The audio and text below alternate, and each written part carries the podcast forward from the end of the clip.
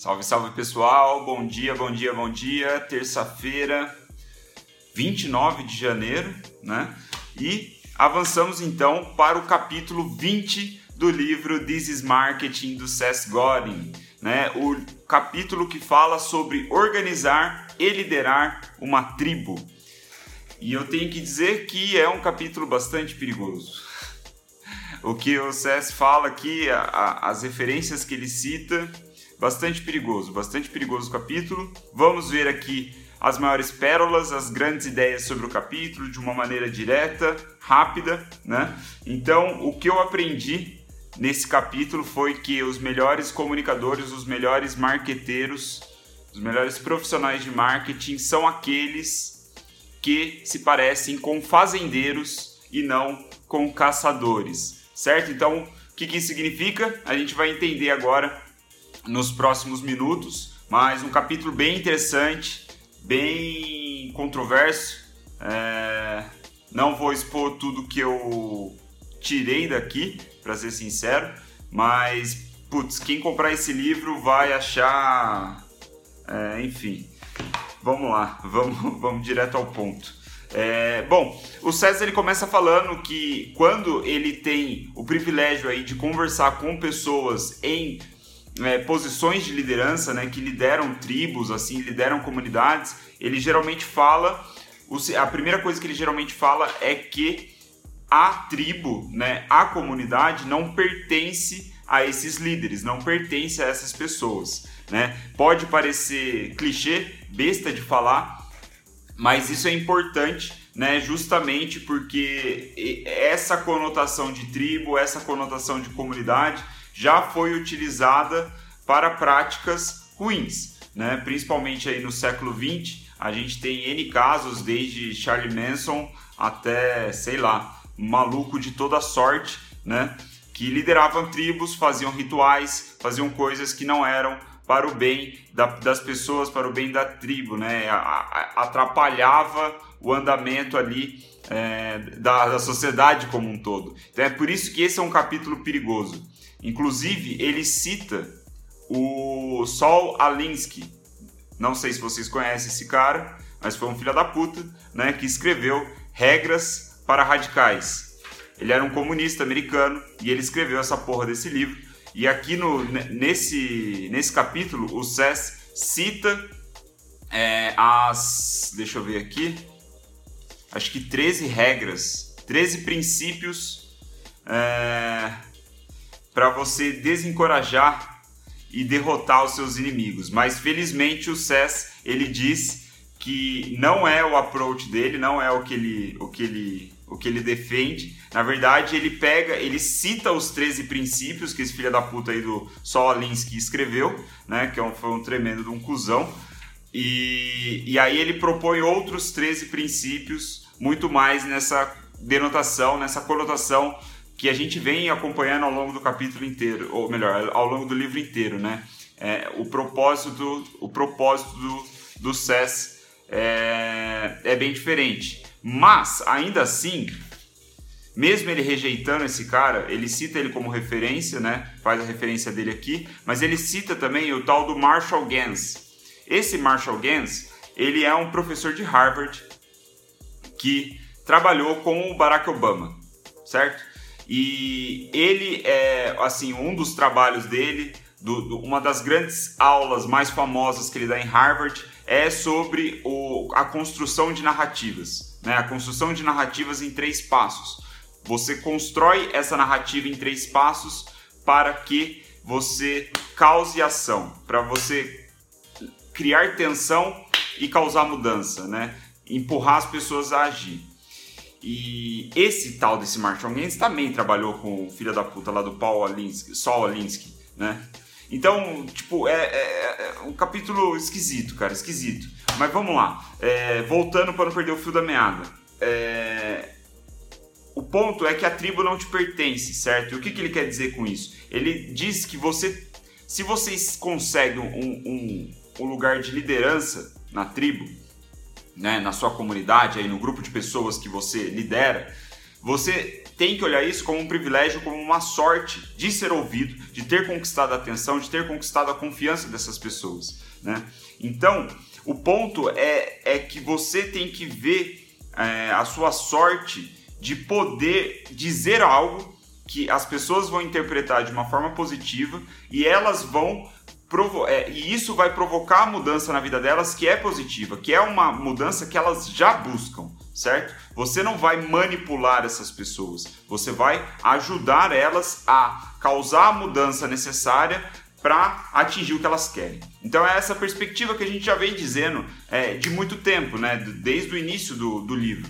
Né, que é o papel do profissional de marketing, é causar mudança, é entregar esse valor, é tirar o cara do ponto E, levar para o ponto tirar o cara do ponto A, levar ele para o ponto B. Então, é, você, você tem que ver mais ou menos dessa forma, né? Então, o, o, o legal, assim, é, é, imaginar que a tribo, a comunidade, ela vai sobreviver sem você, né? Ela vai. Tipo, os seus seguidores, né? Trazendo, vai, para mais materializar mais a, o, o conceito, trazendo para o nosso mundo, o mundo aqui da internet, marketing digital e tal, os seus seguidores, eles vão sobreviver sem você. O que o, o SES reforça, e eu trago de novo, é aquela ideia de que eles vão sentir falta de você. Né? Essa é a pergunta. E o ponto é, né, que o SES diz é que você deve trabalhar de uma forma, liderando e organizando essa comunidade, de uma forma que eles sintam falta de você, porque você é importante, porque você entrega valor, porque você ouve as pessoas, você troca, é, troca valores, né, troca comunicação e tal. Então, é saber ter humildade de saber que as pessoas vão sobreviver muito bem sem você, mas você vai sentir falta, certo? Então, é, isso a gente já vai para. Vou agora falar da, da, de como criar a narrativa em três passos aqui, que ele cita o Marshall Gans, né? É, de novo, volto a dizer para as pessoas que entraram aqui depois, é um professor de Harvard, trabalhou com Barack Obama e ele, uma das aulas famosas dele é em cima dessa construção de narrativas para gerar ação, para causar mudanças em três passos. Então, como é? Eu vou falar ela aqui e é, os mais estudiosos ou os mais experientes no marketing, no marketing digital, vai perceber é, indi não é indício, não é princípio, é vai perceber congruências com cartas de vendas, né, com vídeos de vendas. Por exemplo, fórmula de lançamento. Ontem eu estava assistindo é, o Fórmula, o lançamento do Fórmula aí que o Érico ele vai abrir em breve, né? Ele está fazendo a semana dele de lançamento de conteúdo. E eu estava lá estudando, estava vendo como que ele faz e tal. Ontem à noite até é, indico que vocês façam isso para quem gosta, para quem quer estudar.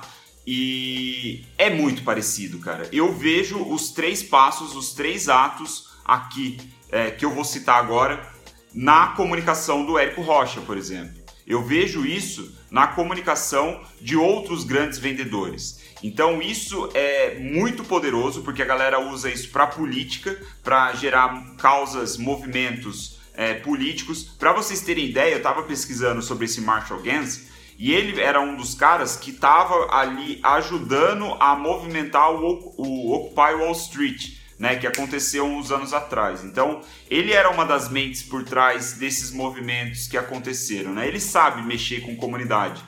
Enfim, é...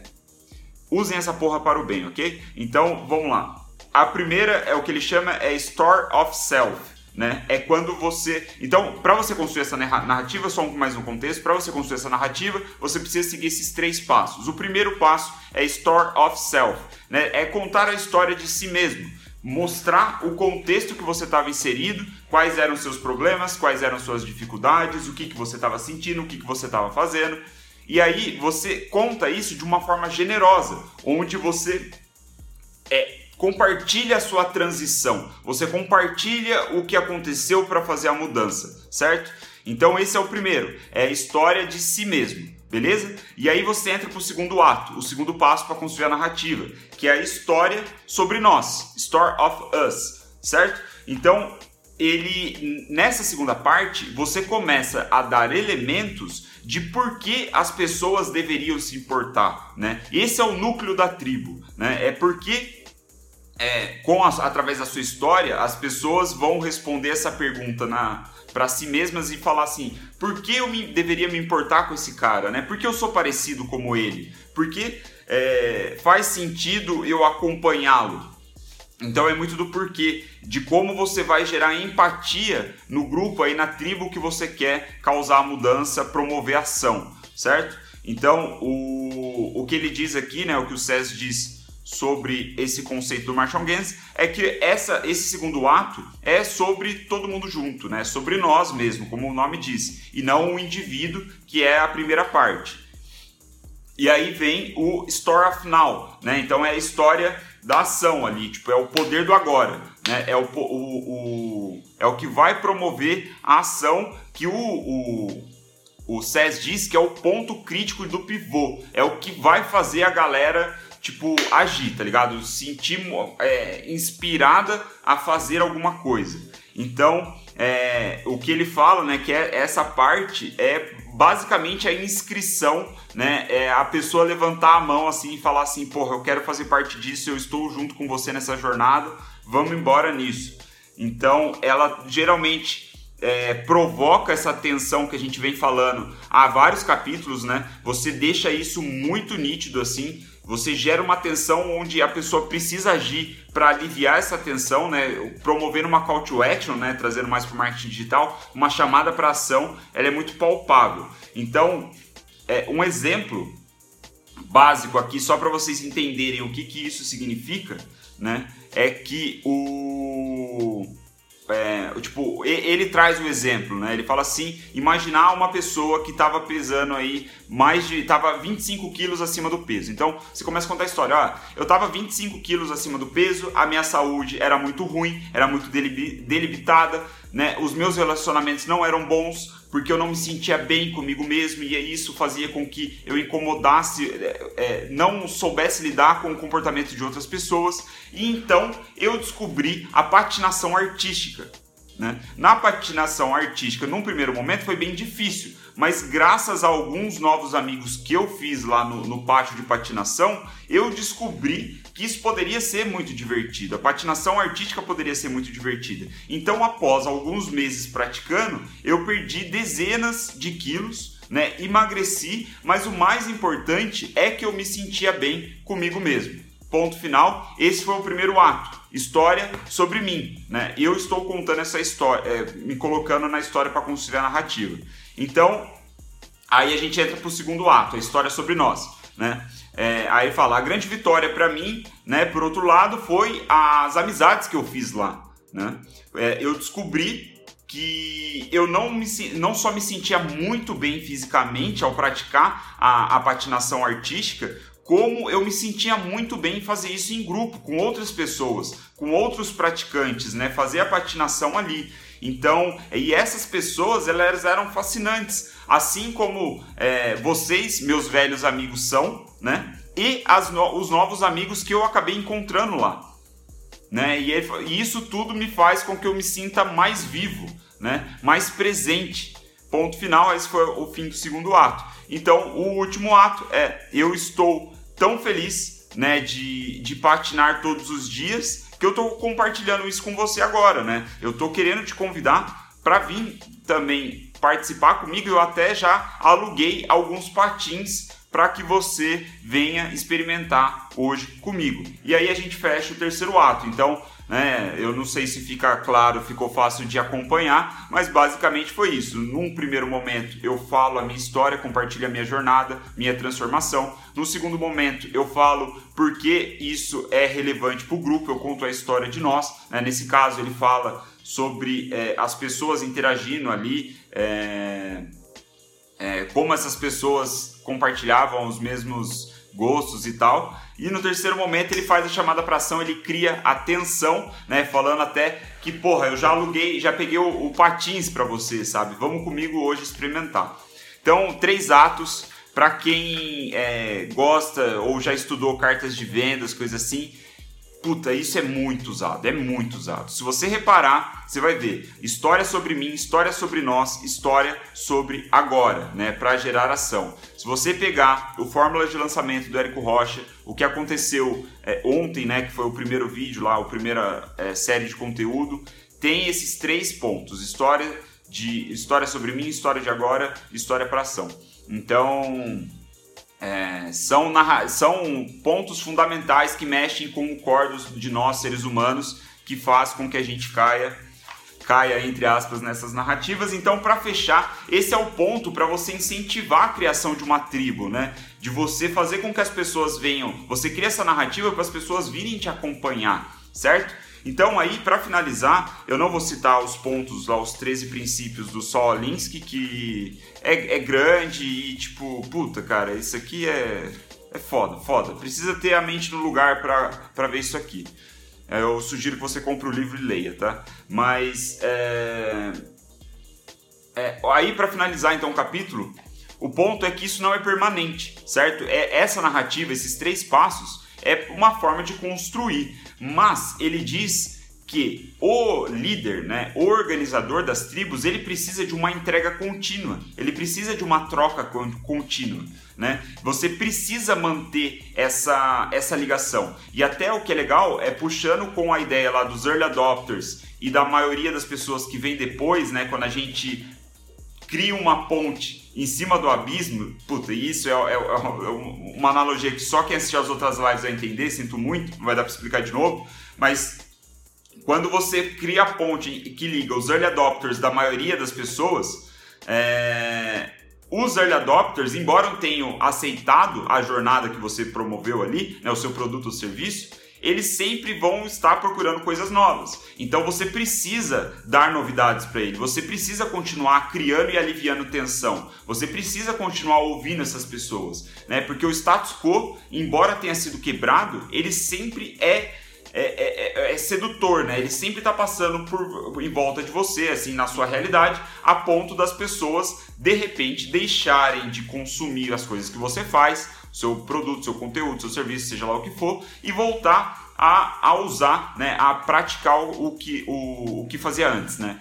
Antes de quebrar o status quo. Então, isso que o, que o Cés fala né? É, é para reforçar a demanda que você sempre vai ter, né? Tipo, a sua entrega, o seu esforço sempre vai ter. E aí o que puxa, né, para a abertura da live que eu falei, que é o fato dos profissionais de marketing, eles, os bons profissionais de marketing, eles são muito mais parecidos com fazendeiros do que com caçadores, certo? Os fazendeiros, eles estão sempre no mesmo lugar, eles estão é, cuidando da terra, fazendo todo o cultivo, plantio, semente, rega e tira praga, erva daninha, sei lá, faz todo o processo de colheita é de forma paciente, consistente pensando né, numa jornada a longo prazo. Já o caçador, ele está pensando no que ele vai comer agora, né? Ele está pensando na caça que ele precisa fazer, né? tipo, o, o bicho que ele precisa matar, limpar e comer ali, e não necessariamente num ciclo de longo prazo. E aí ele diz que os bons profissionais de marketing, eles se parecem com o fazendeiro que está cuidando. E trazendo para o lado da tribo, o que ele diz é que quando você começa a desenvolver a sua tribo, a sua comunidade, é natural que você sinta é, vontade de ir para outros lugares, tentar coisas diferentes, né? fazer coisas novas, de repente ir para outras tribos, né? cultivar outras tribos. Isso é muito sedutor, isso acontece naturalmente, mas que os, os bons profissionais eles se mantêm né, ali sempre na mesma tribo, cultivando, regando, colhendo os frutos e fazendo o ciclo continuar, certo? Então era isso que eu tinha para hoje. Sem, não vai ter nenhuma citação desse capítulo. É, foi o capítulo 20. Os próximos 21, 22, 23 são bem menores, vão ser rápidos, talvez até junte aqui. Mas a ideia é finalizar já esse livro ao longo dessa semana de repente vou fazer uma live conclusiva, não sei ainda exatamente, mas a gente vai se falando, eu vou avisando como é que vai ser.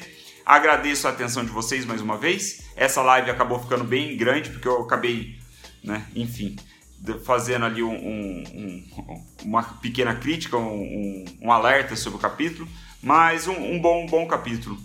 Dá, dá alguns insights interessantes, eu acho que vocês deveriam comprar o livro e ler, certo?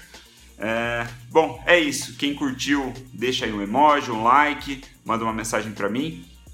E se você souber de alguém que possa se interessar pela live, manda essa live para a pessoa que vai me ajudar a espalhar aí organicamente a ideia da live, beleza? Valeu, pessoal. Mais um dia. Amanhã estamos então com o capítulo 21 talvez com o capítulo 22 também, se eu conseguir falar tudo rápido. E muito obrigado pela atenção, valeu Caião, valeu Iago, o pessoal aí que entrou, a Nath, Faeli. Muito obrigado pela atenção, pessoal. Vamos nessa. Amanhã estamos aí de novo, às 9 e 3 da matina.